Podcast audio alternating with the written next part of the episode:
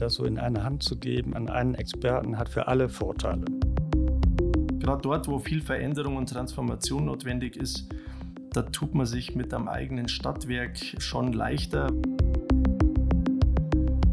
Die Bürgerinnen und Bürger haben eben auch einen direkten Einfluss auf ihren Energieversorger durch Wahlen, die eben alle fünf Jahre stattfinden. Das habe ich bei anderen Unternehmen natürlich nicht. Wir können da im ersten Quartier auch schon einfach nachweisen, dass wir Autos abgeschafft haben. Also im ersten Quartier haben wir letztes Mal gezählt, acht oder neun Autos, die einfach jetzt aufgrund unserer Angebote schon abgeschafft wurden.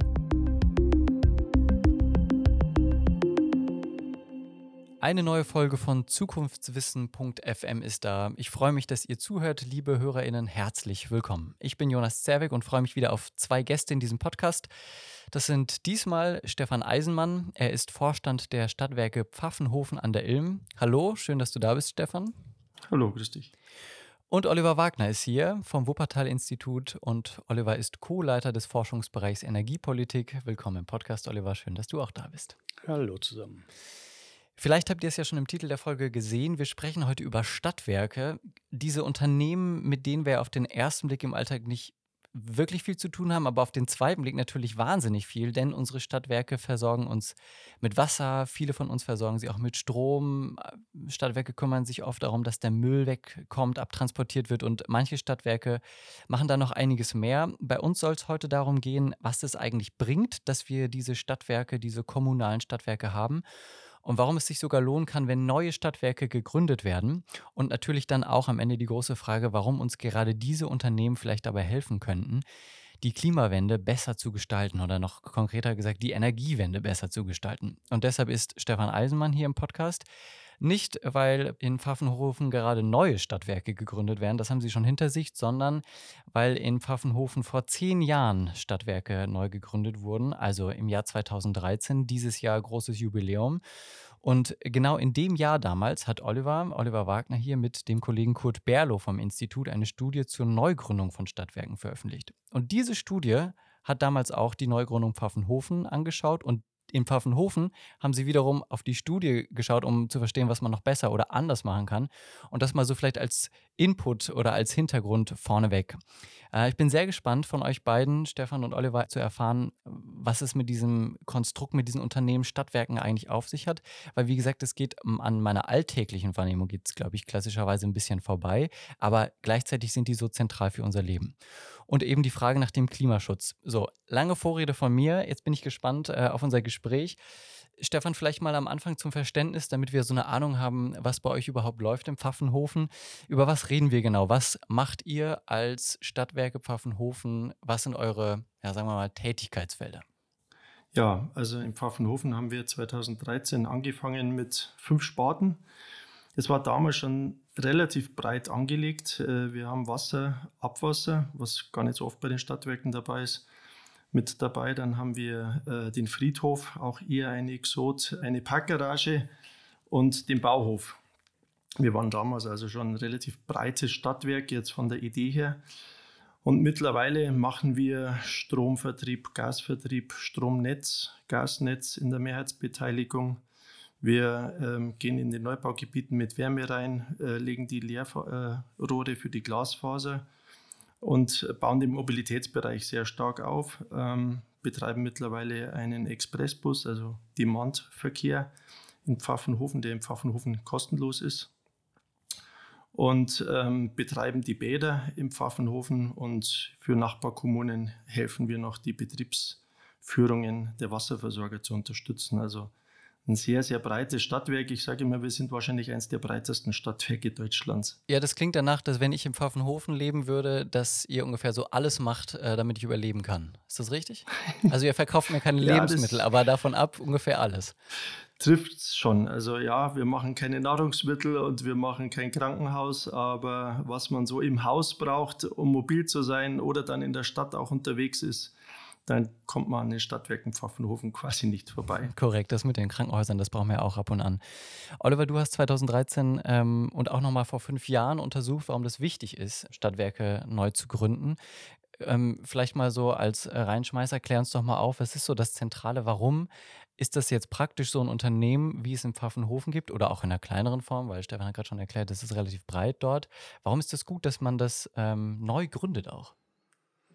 Ja, zunächst mal ist gut, überhaupt ein Stadtwerk zu haben, weil ich damit einen Umsetzungsakteur vor Ort habe in den Kommunen, in den Gemeinden, wo es ja darum geht, tatsächlich dann die Energiewende nicht nur theoretisch, wie wir das machen, auf den Weg zu bringen oder politisch, wie das äh, halt eben in Berlin, München, Düsseldorf und sonst wo halt eben auf den Weg gebracht wird, sondern tatsächlich physisch äh, die Energiewende, die Mobilitätswende, die Wärmewende, all das, was damit zusammenhängt, auf die Schiene zu bringen. Und äh, ich denke mal, das Beispiel von Stefan aus Pfaffenhofen, das macht halt eben schön deutlich, dass Stadtwerke da als lokal verankerter Akteur in allen Bereichen sehr nah an den Bürgerinnen und Bürgern äh, dran sind und da eben mit ihnen gemeinsam und der örtlichen Politik dann auch äh, tatsächlich ja die Leitungen, die Rohre tatsächlich äh, unter die Erde bringen können, die Häuser anschließen können, eben all das, was wichtig ist, wenn man tatsächlich vorankommen will bei der Energiewende.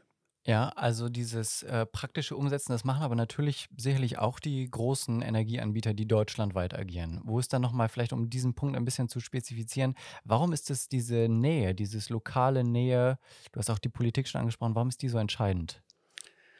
Ja, ich denke mal, wenn bei den Kundinnen und Kunden in Pfaffenhofen von Stefan, wenn da irgendwas nicht vernünftig läuft, da werden die ihren Bürgermeister oder Oberbürgermeister anrufen und werden sagen, das gibt's da gar nicht.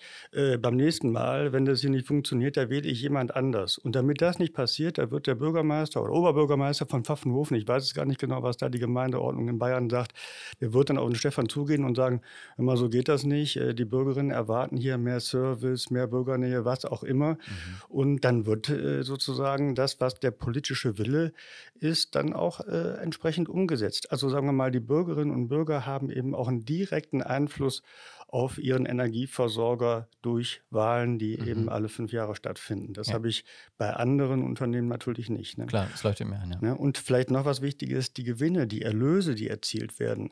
Das, ich sage mal, der Stefan hat ja eingangs so ein bisschen gesagt gehabt, was sie alles machen. Ich gehe mal davon aus, die Bäder zu unterhalten. Das wird ein Geschäftsfeld sein. Also ich glaube nicht, dass da irgendwo eine schwarze Zahl am Ende bei rauskommt. Äh, das heißt, äh, man kann eben mit Geschäftsfeldern, wo Gewinne mit erzielt werden, auch Geschäftsfelder querfinanzieren, die sich nicht alleine tragen, die aber aus sozialen oder ökologischen Gründen besonders wichtig sind. Und das sind zum Beispiel halt eben die Bäder, äh, damit äh, Kinder schwimmen lernen, damit man halt eben eine gewisse Freizeit äh, Angebot in der Gemeinde hat. Der und gewissen Lebensstandard auch den Menschen bietet, ja. Aber genau. das, was du angesprochen hast, Stefan, weil du jetzt hier sitzt, äh, wir wollen natürlich die Chance nutzen, deswegen ist es auch toll, dass ihr beide im, im Gespräch seid hier. Ähm, was äh, Oliver gerade umrissen hat, ist das etwas, was sozusagen in der Praxis bei euch genauso läuft? Also die, weiß nicht, die Bäder, der Friedhof, das, da steht keine schwarze Zahl, ähm, aber vielleicht in anderen Bereichen und so kann man das Geld ein bisschen hin und her schieben.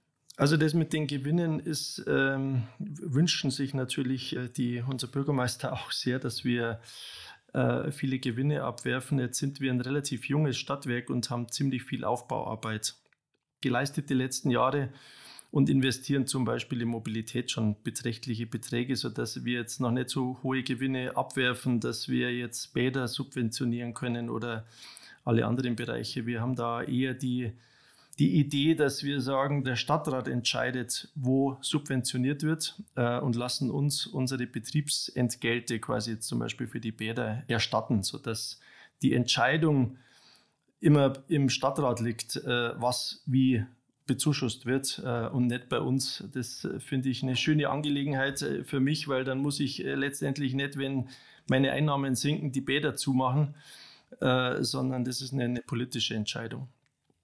Was die, sagen, die Transformationslogik betrifft, äh, da, das erlebe ich ganz bewusst. Ich bin selber zum Beispiel Mitglied im Nachhaltigkeitsbeirat in Pfaffenhofen. Wir schreiben die Nachhaltigkeitsstrategien, quasi entwickeln die zusammen. Wir haben ein Klimaschutzkonzept im Pfaffenhofen, wir haben ein Klimawandelanpassungskonzept im Pfaffenhofen, ein Nahmobilitätskonzept und ein Biodiversitätsstrategiekonzept. Und in allen Konzepten sind wir ein Stück weit ein zentraler Akteur der Umsetzung. Also wir nehmen uns diese Dokumente, lesen uns die durch und alle unsere Teams überlegen sich, wie sie helfen können, diese, diese Ziele zu erreichen. Und das, Hast du da denn zum Beispiel für uns ein konkretes Beispiel, was ähm, in so einem Plan steht und wo du sagst, da haben wir zum Beispiel diese konkrete Umsetzung gefunden für Nachhaltigkeit oder eines dieser Themen? Ja, da stehen viele drin. Also wenn ich jetzt mal das erste nehme zum Thema Stromerzeugung, wir wollen bis 2030 klimaneutral im Strom sein. Heißt zehn weitere Windräder aufstellen und betreiben. Und da gibt es jetzt einen Stadtratsbeschluss, dass ähm, die Stadtwerke sich um das Projekt kümmern sollen und um die Umsetzung kümmern sollen. Und da sind wir jetzt ganz konkret dran, haben zusammen mit der Bürgerenergiegenossenschaft jetzt auch schon ein gemeinsames Projekt gestartet. Und da gibt es viele Beispiele, sagen wir in der Mobilitätswende. Wir bauen die ganzen Mobilitätshubs auf, wir gehen in die Quartiere rein und überlegen zusammen mit den Bürgern in, in Werkstätten, also in so agilen Prozessen, wie wir zusammen die Mobilität im Quartier verbessern können und äh, können da im ersten Quartier auch schon einfach nachweisen, dass wir Autos abgeschafft haben. Also im ersten Quartier haben wir letztes Mal gezählt, acht oder neun Autos, die einfach jetzt aufgrund unserer Angebote schon abgeschafft wurden. Mhm. Das sind alles ja. kleine Erfolge, aber ich sage mal so, es gibt halt da jetzt eine Organisation, die sich und ganz viele Teams und unsere Teams sind sehr selbst organisiert. Also da gibt es ganz viel Dynamik, viele Überzeugungstäterinnen und Täter, die das einfach gern machen, weil sie halt bei uns sind, weil sie was bewegen wollen. Und äh, man sieht es nach zehn Jahren auch, es ist sehr viel passiert und äh, wir kommen voran. Ja, das wäre jetzt meine Frage, weil, ähm, also zum einen ist mir aufgefallen, der Punkt, den Oliver gerade so herausgehoben hat, mit der Nähe, den spielt ihr ganz bewusst, indem ihr sagt, wir gehen auch ins Quartier und suchen den Austausch, weil dann verstehen wir am besten auch, äh, wenn wir die Ziele haben, aber wie erreichen wir die Ziele, indem wir mit den Menschen über die Wege sprechen. Äh, verstehe ich, leuchtet mir ein, äh, passt auch zusammen. Ähm, wie ist das denn, wie kann ich mir das vorstellen vor der Zeit, also wenn wir mal kurz vor 2000 2013 springen, als es euch nicht gab, noch nicht gab, mhm. ähm, werden, also trotzdem wird da ja, wurden da Bäder betrieben. Es gab sehr wahrscheinlich einen Friedhof und irgendwie hatten die Leute auch Strom. Ähm, das übernehmen dann einzelne Akteure, ähm, Unternehmen, Akteurinnen, ich weiß nicht, ähm, und das fließt irgendwie zusammen. Aber wie war dann der, der Zustand sozusagen? Was habt ihr verändert? wie soll ich sagen, es, es war halt nicht, nicht, zusammengefasst. Also wenn ich jetzt mal im Bereich Strom äh, schaue, da gibt es halt äh, hier bei uns die, die E.ON als Grundversorger. Und wenn die Stadtpolitik äh, die Hoffnung hat, die E.ON möge doch ein paar Windräder bauen, dann ist der Weg weit, da in der Konzernzentrale dieses Projekt anzustoßen. Was ist passiert? Es äh, gibt im Pfaffenhofen eine sehr, sehr aktive Bürgerenergiegenossenschaft, die im Grunde diese Aufgabe dann erfüllt hat, im Grunde, um die Lücke zu schließen, die jetzt wir dann quasi, wo wir anschließen, wo wir mit unserer Arbeit als Stadtwerk anschließen. Aber im Grunde ist dann einfach auch viel Ehrenamt in diese Lücke gegangen mhm. und hat schon mal angefangen, weil es äh, manchen einfach zu lang gedauert hat. Gut, jetzt beim Friedhof, sagen wir mal, das ist jetzt so vom Innovations- und Entwicklungsgrad, klar, auch da haben wir Baumbestattungen und so weiter eingeführt, aber das kann man auch ein Stück weit verwalten in einer Verwaltungsorganisation, aber dort, gerade dort, wo viel Veränderung und Transformation notwendig ist, da tut man sich mit einem eigenen Stadtwerk ähm, schon leichter, weil wir natürlich, wie soll ich sagen, manche bürokratischen Hürden vielleicht auch ein Stück weit schlanker organisieren können ja. und äh, ja, mit ein bisschen mehr Mut dann auch rangehen können an Dinge und auch mal einen Fehler möglich sein muss, äh, den wir natürlich machen in allen Bereichen, wo man neu anfängt, wird man Fehler machen. Da braucht es auch eine gewisse Fehlertoleranz von den Verwaltungsräten und von der Politik im Allgemeinen. Ja, klar. Ähm, aber ja, aber da vielleicht einmal als, ähm, als Hintergrund, Oliver, das würde mich total interessieren. Wie viel äh, hast du da eine Vorstellung von, von wie vielen Regionen, Städten reden wir, wo es, wo es vielleicht noch gar keine Stadtwerke gibt? Also ist das tatsächlich noch ein Thema, wo man neu gründet? In meinem Empfinden, aber ich habe immer in Großstädten gewohnt, gibt es die einfach? Ja, in Großstädten sind sie auch weiter verbreitet als jetzt in, in kleinen Gemeinden. Es gab jetzt eine Reihe von Stadtwerke-Neugründungen, gerade auch in kleineren Kommunen, weil die eben festgestellt haben, ja, die Herausforderungen sind groß und äh, die politische Einflussnahme gerade kleinerer Gemeinden auf einen großen Energieversorger ist, ja, die Entfernung ist halt eben relativ weit. Ne? Hat mhm. Stefan ja gerade schön deutlich gemacht. Und da hat man halt eben, wenn man ein eigenes Unternehmen hat, einen ganz anderen Zugriff drauf, als äh, wenn man da, ja, ich sag mal, als kleiner äh, Kommunalpolitiker dann bei einem großen Konzern halt eben bitte, bitte sagen muss. Also es geht um eine Selbstermächtigung am Ende ja auch so ein Stadtwerk neu zu gründen, oder? Also als Kommune Selbstermächtigung. Ja, Selbstermächtigung, also auf jeden Fall mal dem Primat der Politik mehr Geltung zu verschaffen. Das ist, glaube ich, was ganz Zentrales, was man erreichen kann mit einem Stadtwerk, weil ein Stadtwerk eben ein Stück weit näher am Rathaus ist als eine, äh, ich sag mal, Konzernzentrale von einem großen Energieversorgungsunternehmen. Und auch das, was Stefan eben so nebenbei mitgesagt hat, nämlich das Thema Bürgerenergiegenossenschaften. Auch da da gibt es ja eine ganze Reihe von Stadtwerken, die da Kooperationen mit äh, Bürgerenergiegenossenschaften haben. Also das ist jetzt nicht was total Exotisches, äh, was da in Pfaffenhofen läuft, sondern vielleicht eher auch ein Markenzeichen vieler Stadtwerke, dass sie halt eben aktiv auch die Zusammenarbeit mit bürgerschaftlichem Engagement vor Ort suchen. Und mhm. das finde ich äh, super. Mhm. Ähm, das äh, sind, glaube ich, starke, überzeugende Argumente, warum oder auch Gründe, warum es so kommunale Unternehmen gibt. Warum gibt es die anderen Modelle auch noch, wenn das so überzeugend scheint? Was sind die Nachteile? Ähm, ich weiß nicht, ähm, ich vermute, äh, gerade bei so Begriffen wie beim Strom, wenn wir dann irgendwie über die großen wie E.ON reden, die haben vermutlich, können die günstigere Preise für die einzelnen Sachen ähm, aufrufen. Ist das am Ende das schlagende Argument, warum wir nicht alle bei Stadtwerken mit allen unseren Diensten sind? Ähm, ich könnte vielleicht mal ein bisschen in die Historie gehen. Also man muss halt eben schauen, wie ist quasi die Energieversorgung in Deutschland entstanden und gewachsen. Und dann ist es, äh, im Prinzip hat es angefangen mit ganz kleinen örtlichen, dezentralen äh, Netzen, vielleicht kleine Wasserkraftanlagen. So. Und dann irgendwann äh, kam dann halt eben auf, dass man, dass die, dass die Stromversorgung eine immer größere äh, Bedeutung spielte und es musste mal ein Übertragungsnetz geschaffen werden, um ja, ich sag mal, das Braunkohlerevier dann halt eben mit den Wasserkraftregionen in Süddeutschland halt eben so zu verbinden. Und äh, dann wurden halt eben die Kraftwerke, die gebraucht werden, auch immer größer. Und immer größere Kraftwerke bis hin zu Atomkraftwerken. Da spreche ich dann natürlich von Investitionssummen, die sind einfach sowas von gigantisch groß, äh, dass man dafür auch große Unternehmen braucht. Also große Kraftwerke, viel Kapital, großes Unternehmen. Jetzt haben wir die Entwicklung, zumindest in weiten Teilen, dass eine Windkraftanlage, ein Windpark, eine Solaranlage, da geht es um viel Klein-Klein. Und da ist eben der, der, sagen wir mal, kleine Unternehmen, für die fällt es viel leichter, viele kleine Dinge umzusetzen. Die haben die örtlichen Fühlungsvorteile, sie kennen die Gegebenheiten vor Ort, die wissen, wo man gar nicht erst zu fragen braucht, ob da eine Windkraftanlage mhm. hinpasst oder nicht, weil die einfach ihre Region kennen.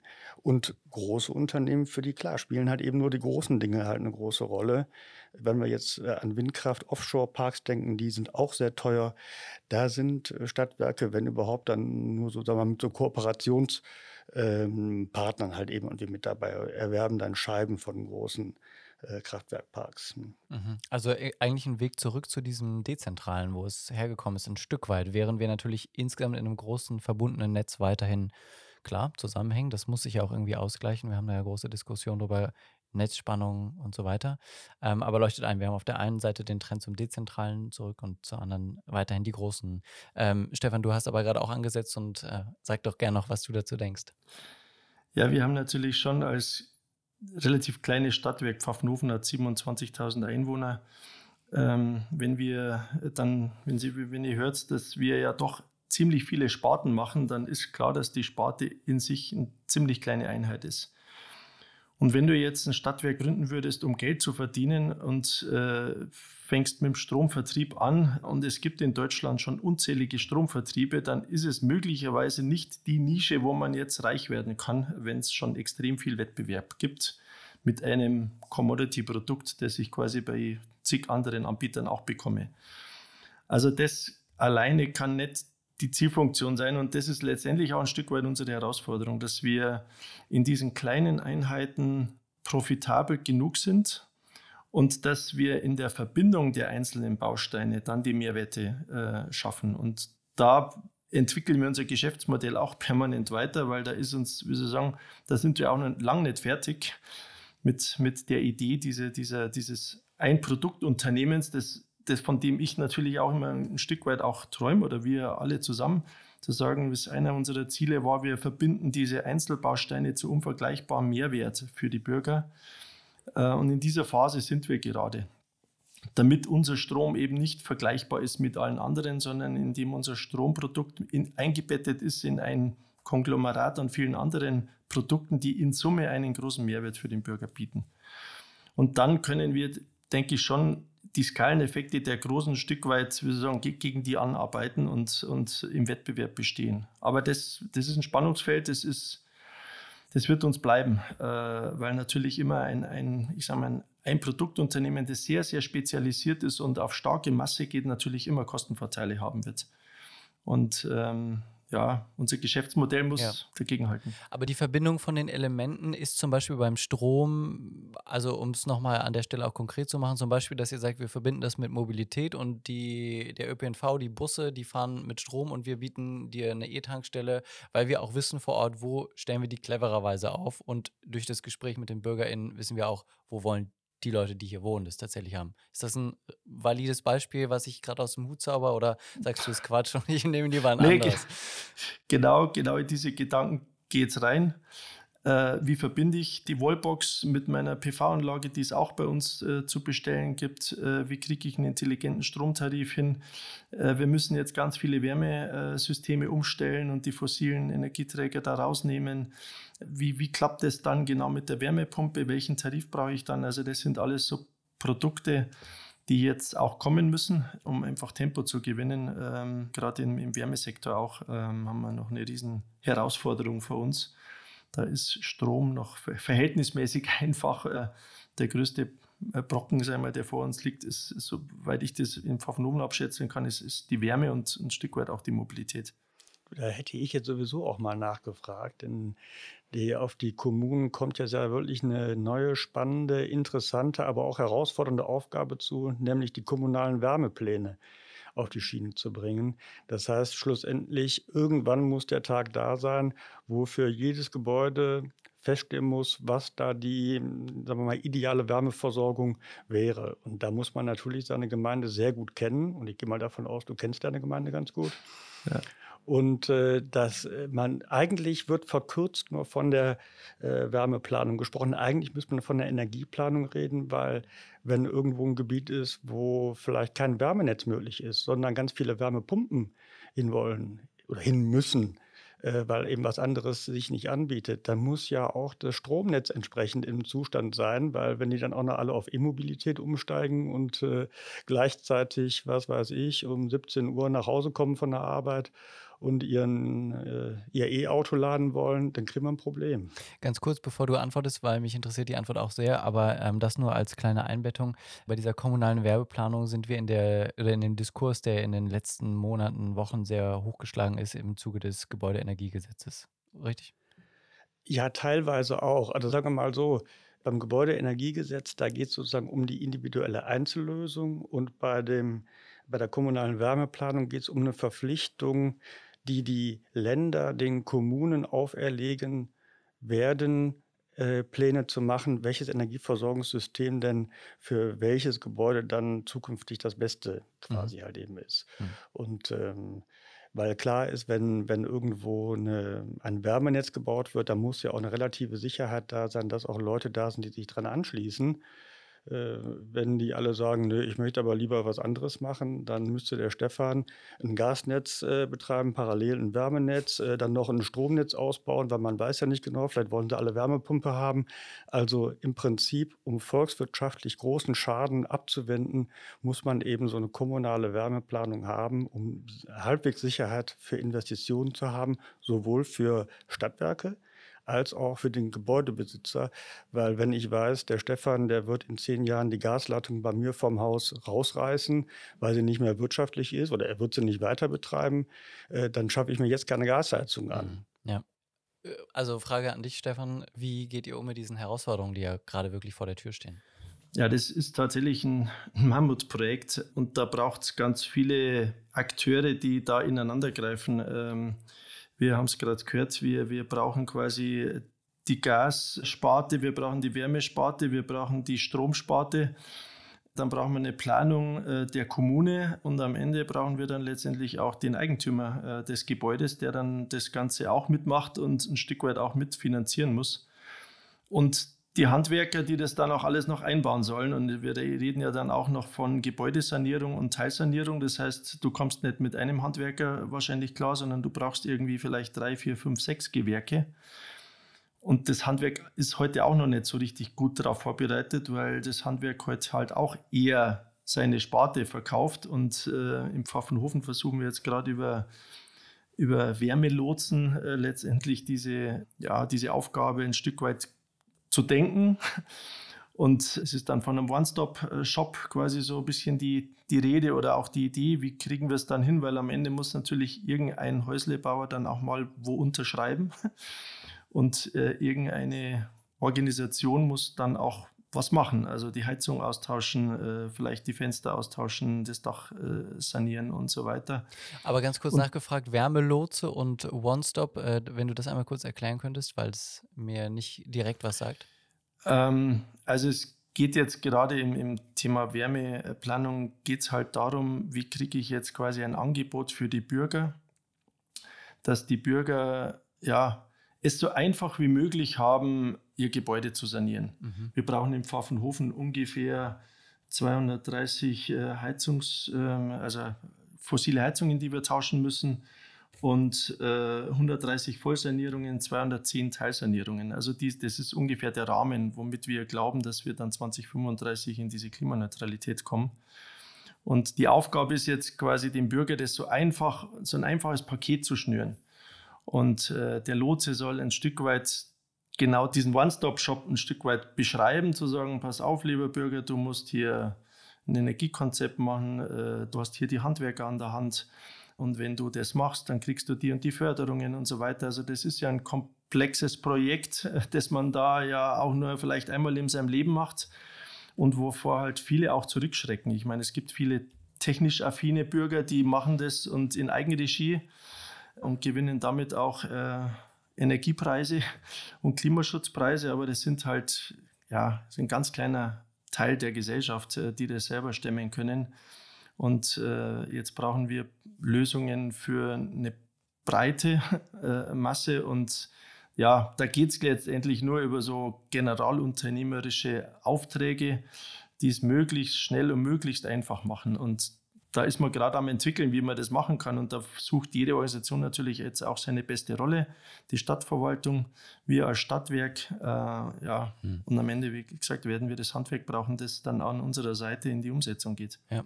Also das Prinzip ja. des One-Stop-Shops, das ist eins, was von uns ja ganz stark befürwortet wird hier am Wuppertal-Institut. Gerade auch die Kollegin Anja Bierwirth, die setzt sich da sehr stark für ein, dass das mehr Kommunen machen, weil es einfach für viele Hausbesitzerinnen ein großes Problem ist, die Handwerker, die für die Fassadendämmung zuständig sind, die für die Dachdämmung zuständig sind, die neue Fenster einbauen und die die neue Heizung installieren.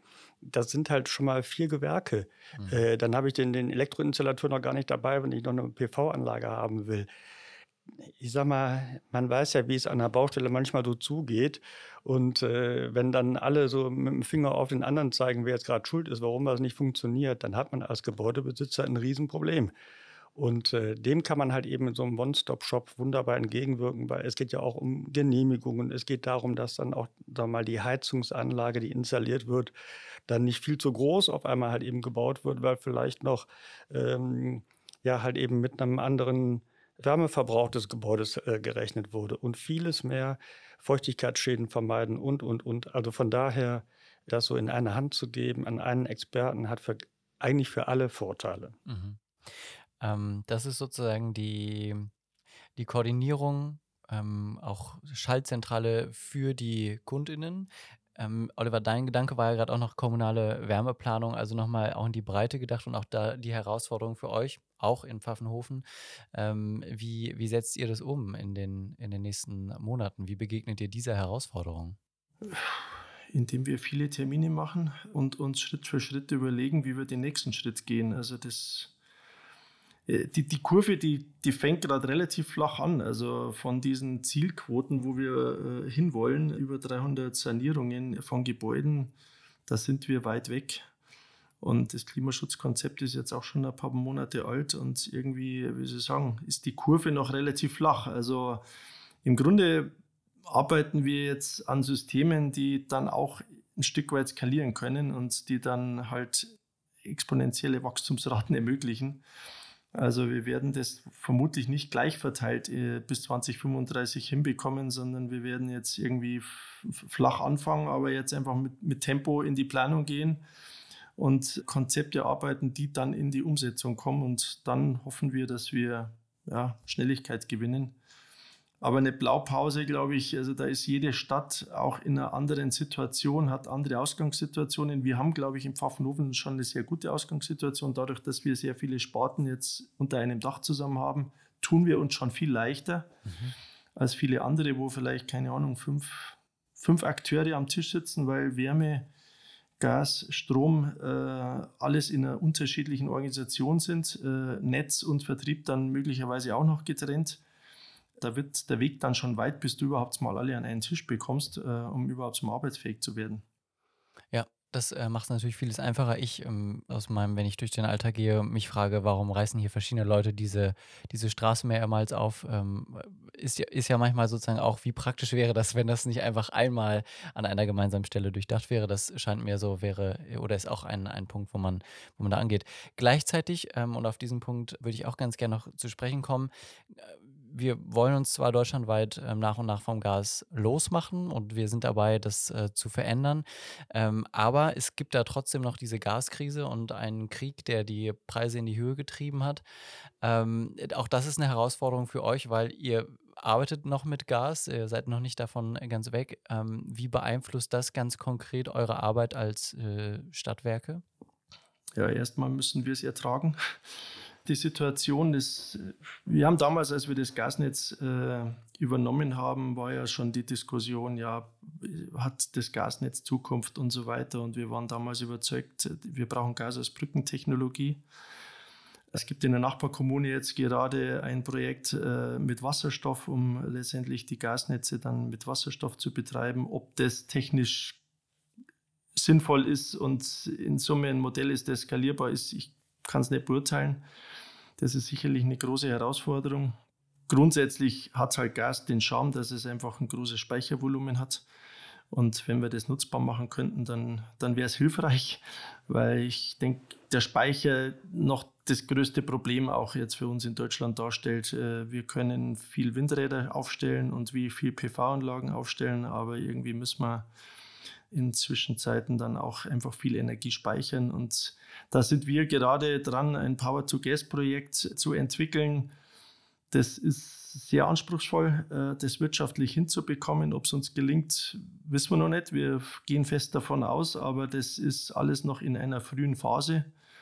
Ähm, möglicherweise ist auch ein Grund, weil wir halt einfach noch nicht so viel Überschussenergie haben. Vielleicht sind wir einfach auch noch ein Stück weit zu früh dran weil die Technologie dann am meisten Sinn macht, wenn halt wirklich dann, wenn heute die Windräder abgeregelt werden, dass wir dann die halt nicht mehr abregeln müssen, sondern dann äh, in der Elektrolyse die Energie wieder verwenden können. Ja, also wir sind da in unterschiedlichen Ansätzen am Start. Äh, Wärmeplanung, denke ich, ist jetzt das Hauptthema, zu sagen, wie brauchen wir das Gas denn wo noch und äh, wie lang noch?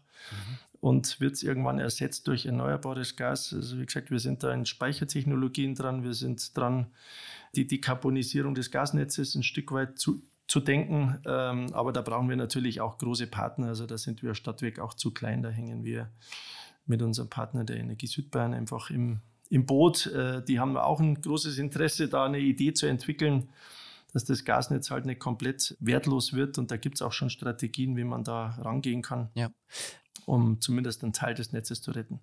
Ähm, deckt sich das, Oliver, du hast vielleicht da nochmal einen Blick auch in die Breite über, über, über das, was auch ähm, unabhängig von einem konkreten Player, sondern über ähm, bei verschiedenen Stadtwerken auch passiert oder in verschiedenen Städten die Entwicklung ist.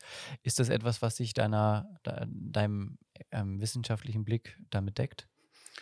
Ja, also ich würde mal so sagen, ich glaube, der Stefan hat hier eine ganz realistische Sicht auf die Dinge die sehen wir nicht überall so bei den Stadtwerken. Also das ist, da gibt es jetzt keine einheitliche Position. Manche träumen, hoffen, wünschen, dass irgendwie der, der große Wasserstoffregen förmlich vom Himmel fällt und große Mengen Wasserstoff von sonst woher importiert werden, die dann mehr oder weniger durch halt eben, was weiß ich, äh, was für Verfahren dann halt eben quasi das Erdgas ersetzen. Und ich glaube, das wird so schnell nicht kommen. Also ob äh, zumindest ob Stefan und ich das noch erleben werden, ich glaube nicht. Äh, aber gleichwohl werden wir das Gasnetz insgesamt halt eben irgendwie brauchen. Man spricht, da gibt es so ein neues Wort dafür, die Dekapillarisierung. Das heißt, wir werden ein Gasnetz brauchen, um große äh, Wärmeverbraucherinnen dran anzuschließen. Also zum einen brauchen wir Residuallast, das heißt, wir brauchen auch eine Stromerzeugung, wenn längere Zeit die Sonne nicht scheint, wenn wir keine Batteriespeicher haben, die ausreichen, mhm. wenn der Wind nicht weht, dann muss ja auch irgendwo eine Stromversorgung halt eben sichergestellt sein. Und dafür brauchen wir eben auch Kraftwerke, die dann eben auf einen großen Speicher zurückgreifen können. Der Stefan hat es gesagt. Und das ist dann halt eben äh, Gas. Ich glaube auch, da wird sehr viel mehr erneuerbares Gas dabei sein, also zum Beispiel Biogas, wie wir mit Biogas momentan umgehen. Das ist ja sehr traurig. Also teilweise wird es ja quasi äh, nur verfeuert, um irgendwie Strom daraus zu machen. Die Wärme, naja, ist egal. Also im Idealfall ist es so, dass es noch den eigenen Prozess äh, halt eben irgendwie mit am Laufen hält. Also die Biogasproduktion an sich, aber ein Großteil wird einfach sozusagen an die Umwelt abgegeben. Und das ist eigentlich glaube ich, nicht äh, zukunftsfähig. Da wird Biogas viel mehr auch zu Methangas halt, also quasi Erdgasersatz eben umgearbeitet werden und dann eben auch eine größere Rolle bei der, bei der, bei der Gasversorgung spielen. Mhm. So würde ich das vermuten. Also dein Gedanke war gerade eben noch zum Biogas, ähm, nicht nur einfach verfeuern, sondern auch die Wärme, ähm, also nicht nur zur Stromerzeugung verfeuern, sondern eben auch die Wärme nutzen für ein Wärmenetz und auch zur Speicherung von Energie. Im Prinzip bräuchten wir sowas, wir haben ja ein erneuerbares Energiengesetz, äh, Stromeinspeisegesetz, eigentlich bräuchten wir so eine Art Biogas-Einspeisegesetz oder Gebot äh, quasi, das sich lohnt, quasi in Mikrogasleitungen zu investieren, dass eben von, vom Landwirt dann zum, ich sag mal, größeren Gasanschluss dann halt eben die, die Leitungen halt eben hingelegt werden, dort das Biogas so aufbereitet wird, dass es quasi ins Erdgasnetz einfach eingespeist werden kann. Und, ähm, gibt, gibt es da ja. irgendwelche äh, Initiativen, die in so eine Richtung schon gehen oder ist das sozusagen etwas, wo, wo ihr in der Forschung sagt, das wäre mal gut, aber praktisch wird es nicht äh, angegangen? Ich glaube, der Ordnungsrahmen fehlt dafür noch. Ähm, es ist momentan ja in vielen Fällen nicht wirtschaftlich. Es ist es fehlt halt eben auch an der entsprechenden Gesetzgebung, dass das, dass das einfach funktioniert. Und der Stefan kann direkt aus der Praxis was dazu sagen, wenn ich das richtig interpretiere. Ja, wir haben nämlich bei uns ist tatsächlich, also wir haben eine Power-to-Gas-Anlage und da geht es darum, Methan zu äh, produzieren und das äh, CO2 aus der Kläranlage mit einzubinden in den Prozess. Und da ist es politisch zurzeit schwierig, weil der Wasserstoff so gehypt wird. Und äh, wenn es Förderprojekte gibt, dann ist, wird, denkt man oft eher in dieses Wasserstoffthema. Und unser Biomethan-Prozess, der kommt jetzt ein Stück weit ins Hintertreffen, obwohl der in Summe durchaus Sinn macht. Oliver hat es gerade erklärt. Insofern hoffen wir da schon auch, dass wir technologieoffen, wie es so schön heißt, dann auch an die Sache rangehen dürfen und auch ein Stück weit solche Projekte noch nicht ganz begraben müssen. Aber da ist die, die Situation tatsächlich gerade ein bisschen schwierig, weil es manchmal so ein bisschen 0 und 1, also alles dann so und, und und die anderen Technologien, die werden dann manchmal ein bisschen hinten runtergefallen in den Ministerien. Also ähm, ich, ich hoffe, dass wir dort unser Projekt noch äh, zustande bekommen und eben dann einspeisen, weil genau das war bei uns die Idee, ins bestehende Netz mit einzuspeisen, was halt mit äh, dem Methan einfacher geht wie mit Wasserstoff. Wir haben auch ganz kurz, auch das wollte ich einmal kurz ansprechen, der steigende Energiebedarf. Wir haben da kurz bei Wärmepumpen drüber gesprochen, aber gleichzeitig auch E-Mobilität. Also es ist klar, dass wir immer mehr Strom brauchen werden und das ist, das ist hier in Wuppertal so, aber es wird äh, in Pfaffenhofen genauso sein. Also es ist sozusagen, es ist etwas, wo, was uns überall so begegnet. Ähm, ist das etwas, also über neue Windräder hast du schon gesprochen, aber auch das scheint mir eine, neben den Herausforderungen, die wir schon angesprochen haben, ja noch eine zusätzliche zu sein, die ihr irgendwie meistern müsst. Ja, also ich, im Pfaffenhofen wurde einer der wenigen äh, Windräder überhaupt gebaut. In, in, Bayern ist ja quasi, sind die Neuprojekte so gut wie zum Erliegen gekommen. Äh, gegen allen Widerstand äh, hat man hier jetzt die Genehmigung für drei Windräder äh, bekommen und jetzt war dieses Jahr Spatenstich.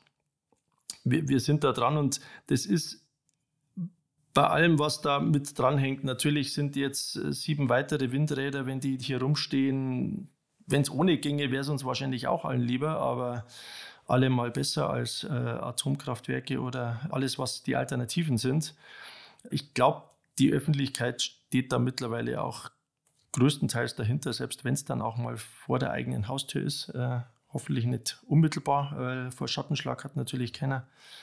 Aber da gibt es ja auch genug ähm, äh, Schutzmechanismen, sage ich jetzt mal, dass einfach da ähm, die Privatsphäre gewahrt ist und, und das Windrad nicht zu sehr eingreift in mein, in mein Leben. Insofern, ich glaube, da sind wir mittlerweile an einem Punkt, wo wir sagen, das können wir hinkriegen. Die Windräder können wir bauen, die PV-Anlagen, die können wir bauen. Da wird auch Geld da sein, weil es sich lohnt, äh, in diese Technologien zu investieren. Das ist bei uns gedanklich eher einfache Geschichte. Natürlich, jedes Projekt in Summe, du brauchst die Eigentümer dazu und die Gegenwindinitiativen wird es wahrscheinlich auch noch eine Zeit lang geben. Insofern äh, möchte ich das jetzt nicht kleinreden, das Problem, aber das ist, da, da gibt es schon genug Beispiele, die wir quasi hernehmen können, zu sagen, so, ähm, jetzt machen wir das nächste von dieser Sorte von Projekt. Die mhm. ähm, Genehmigungsprozesse werden gerade massiv vereinfacht oder zumindest wird es versucht, sodass wir da Tempo reinbekommen. Da bin ich zuversichtlich, dass wir die an der Erzeugungsfront schneller vorankommen. Wie gesagt, die, die größeren Geschichten, die sind dort, wo es ums Verhaltensänderungen geht äh, bei den Bürgern, Mobilitätsverhalten ändern äh, oder eben dann ins Haus eingreifen. Das ist ja schon ein, ein mächtiger Eingriff, wenn ich mein Gebäude saniere und äh, das jetzt vielleicht nicht auf meiner Lebensagenda war. Ja.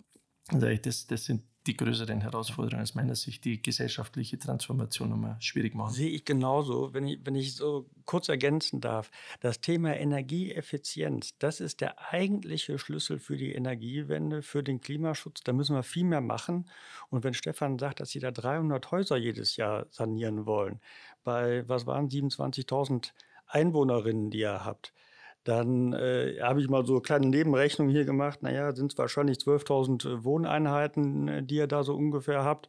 Äh, und dann wird es ein paar Mehrfamilienhäuser geben und, und, und. Ich, ich sage mal ganz grob, komme ich da so auf etwa 5, 6 Prozent Sanierungsquote.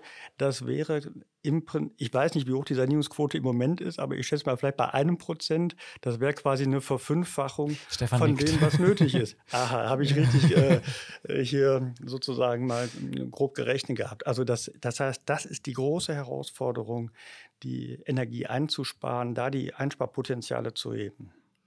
Was macht euch denn, um mal ein bisschen zum Ende dieses Gesprächs zu kommen, was mir äh, sehr viel äh, Augen aufgemacht hat auf die strukturellen Veränderungsprozesse und um auch das Werkzeug Stadtwerke von Seiten der Politik oder von einer lokalen kommunalen Politik. Ähm, wir haben jetzt über einige Herausforderungen gesprochen. Trotzdem würde mich natürlich interessieren, ähm, was euch Mut macht, dass das gelingt. Vielleicht fangen wir bei dir an, Oliver. Du hast gerade die, äh, die große Herausforderung skizziert. Was, äh, wenn du in, in die weite Welt guckst, was, wo sagst du, da habe ich das mitbekommen oder da erkenne ich das, das macht mir Mut, dass es äh, gut vorangeht? Ja, Mut macht mir erstmal, wenn ich sehe, wie die junge Generation, wie junge Menschen eigentlich auch einfordern, dass mehr für Klimaschutz, mehr für die Energiewende getan wird, dass sich viel mehr für das Thema interessiert wird, als das noch vor 10, 20, 30 Jahren der Fall war. Also, und auch in der Politik muss man sagen, hat es ja ein enormes Umdenken gegeben. Jetzt so schrecklich, das ist der Angriffskrieg äh, Russlands gegen die Ukraine. Aber es hat doch vielen, die so im Tiefschlaf waren, was äh, Energiewende, Energieversorgung angeht, die Augen geöffnet und gezeigt, nee, also da können wir uns nicht darauf verlassen, dass das ewig so weitergeht. Wir müssen handeln und zwar schnell. Wir müssen wegkommen von den fossilen Energieträgern, die uns ganz schlimme Fesseln anlegen, wirtschaftlich, also äh, aber halt eben auch was den Klimaschutz angeht. Und von daher bin ich eigentlich zuversichtlich, dass da in Zukunft noch mehr Fahrt reinkommen wird. Mhm. Stefan, ähm, was macht dir Mut? Ja, das ist äh, das, was der Oliver gerade sagt. Das ist ein guter Nährboden jetzt. Also die Gesellschaft will es immer mehr. Und wenn wir es denken können, dann können wir es auch machen. Also wenn wir uns das vorstellen können, dass das klappt, äh, dann können wir es machen. Und das macht mir und uns Mut, weil wir die letzten zehn Jahre äh, Stadtwerke gesehen haben, dass wir in der Lage sind, einiges vor Ort in die Umsetzung zu bringen. vielleicht mehr, äh, als sich das der ein oder andere vor zehn Jahren sogar vorstellen hat können. Also wir haben ein enormes Tempo hingelegt und das ging, weil wir den politischen Willen dazu hatten und eben auch gute Werkzeuge und Instrumente in die Umsetzung zu kommen. Und äh, in diesem ja, Mehrgespann aus Stadtverwaltung, Bürgerenergiegenossenschaft und Stadtwerk ist ein ziemlich mächtiges Instrumentarium entstanden, lokalpolitisch. Und das macht mir unwahrscheinlich Mut, dass wir das, dass das in unserem Einflussbereich liegt, ähm, dass wir es ändern können. Wir können jetzt Windräder bauen, wir können PV-Flächen entwickeln und äh, wie gesagt, es gibt Herausforderungen, aber ich bin da sehr zuversichtlich, dass wenn wir das alle zusammen wollen, dass uns auch niemand daran hindert, äh, das umzusetzen. Und würde mich auch freuen, wenn es vielen anderen Kommunen gelingt, einen ähnlichen Weg zu gehen. Und Stadtwerk, glaube ich, ist dann ziemlich guter, ja, eine gute Transformationsagentur, hat der Professor Mirschkammer äh, zu uns gesagt. Eine, ja, ein lokales Umsetzungsinstrument, einfach das, das Tempo machen kann. Ich danke euch sehr für, für, für das Gespräch, für die Erkenntnisse. Ich äh, nehme mit, dass ein One-Stop-Shop eine gute Sache ist, dass äh, Stadtwerke ein mächtiges Werkzeug für eine kommunale Politik sind, um nah an den BürgerInnen verschiedene Bereiche zusammenzuführen und einfach noch stärker im Austausch diejenigen Unternehmen sind, die am, am stärksten uns dabei helfen können, die Energiewende, den Klimaschutz voranzutreiben, weil sie nah dran sind, die Bereiche zusammenführen und eben auch ein Gespür dafür haben, was lässt sich umsetzen. Ähm, gleichzeitig ist der Weg von der Bevölkerung zu den Unternehmen sehr viel näher und auch das bietet viel, viele Chancen. Danke für eure Einsichten, für eure Einschätzungen, für die Erfahrung aus der Praxis und für deine wissenschaftlichen Einordnungen. Vielen Dank, dass ihr im Podcast wart. Ähm, und ihr, liebe Hörerinnen, wir freuen uns sehr, wenn ihr diesen Podcast abonniert, damit ihr auch die nächsten Folgen nicht verpasst.